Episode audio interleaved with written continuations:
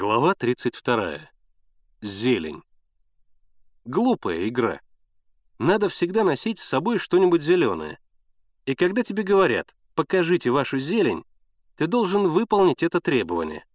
А если зеленого при тебе не окажется, то надо платить фант, то есть выполнить любое приказание того, кто обнаружил, что ты не имеешь при себе зелени. Глупая игра, но ужасно привязчивая. Она превратилась в повальную болезнь, в массовый психоз, особенно у девочек. Взрослые, половина из них комсомолки. А как только упоминают про зелень, становятся совсем детьми, для которых кроме этой игры ничего не существует. И если кто-нибудь проиграет, то обязательно исполнит фант, как бы глуп он ни был. Даже мальчики и те втянулись в игру. Миша замечал, что Генка и Славка носят с собой пучок зеленой травы. Дошло до того, что Миша как-то раз, совсем против воли, неожиданно для самого себя, вдруг сказал Зине Кругловой «Покажи свою зелень». Зина изумленным взглядом посмотрела на него и вытащила зеленую ленточку. Но тут Миша спохватился и презрительно сказал «Не стыдно тебе заниматься таким ребячеством?» В общем, сделал вид, что потребовал у Зины зелень только для того, чтобы уличить ее в этой дурацкой игре. И вот к чему это привело. Как-то Миша был в сельсовете. Раздался телефонный звонок. Звонили из уезда и велели председателю послать человека в соседнюю деревню Борки и передать, чтобы председатель сельсовета Борки немедленно явился в уезд. Председатель сказал «хорошо» и повесил трубку.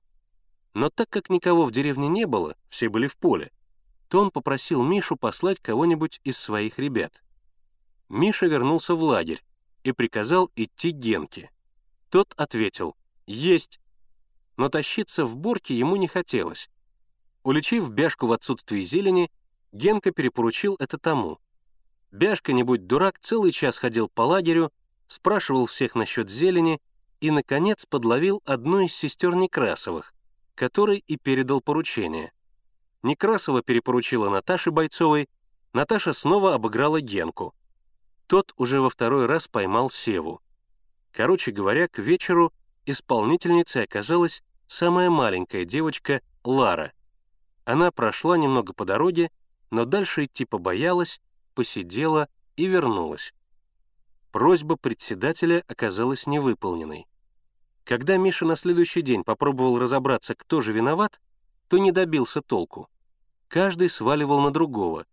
К одним и тем же это поручение попадало несколько раз, и разобраться было совершенно невозможно. А поручение оказалось невыполненным. Из Борков никто в уезд не явился, и председателю сельсовета Ивану Васильевичу за это попало. Председатель ужасно обиделся на Мишу. «Я думал, от вас помощь будет», — угрюмо сказал он. А теперь вижу, что помощи никакой. И лошадей зря гоняли, и клуб испортили, и даже в таком простом деле подвели. А мне от этого неприятности. И лодку ваши ребята угнали, следы запутали. Теперь всю деревню из этого таскают. Плохо. Плохо получается. На это Мише нечего было возразить. Председатель прав. Но разве только из ошибок состояла их работа в деревне? Разве мало они сделали? Ну, неудачно раскрашен клуб. Но ведь клуб-то есть. Сколько бесед провели с ребятами. Скоро здесь будет отряд. А ликвидация неграмотности? 12 человек уже читают по складам. А разве было легко организовать? Никто не хотел идти, стыдились. Каждого приходилось уговаривать, за каждым ходить. Очень было трудно заниматься в этих условиях. А все-таки занимались и кое-чего добились. И упрекать теперь клубам и тем, что не сходили в борки, несправедливо. Но оправдываться Миша не стал. Хвастаться своими заслугами нечего, а в чем виноваты, в том виноваты. «Нехорошо получилось», — согласился Миша. «Но клуб мы перекрасим своими силами, а тех, кто виновен и не пошел в борки, накажем. Что касается лодки, то это дело следователя, и не будем об этом сейчас говорить». Председатель как будто немного успокоился. Но дело ведь не в том, успокоился он или не успокоился. Дело в том, что в отряде расшаталась дисциплина. История с зеленью, раскраска клуба.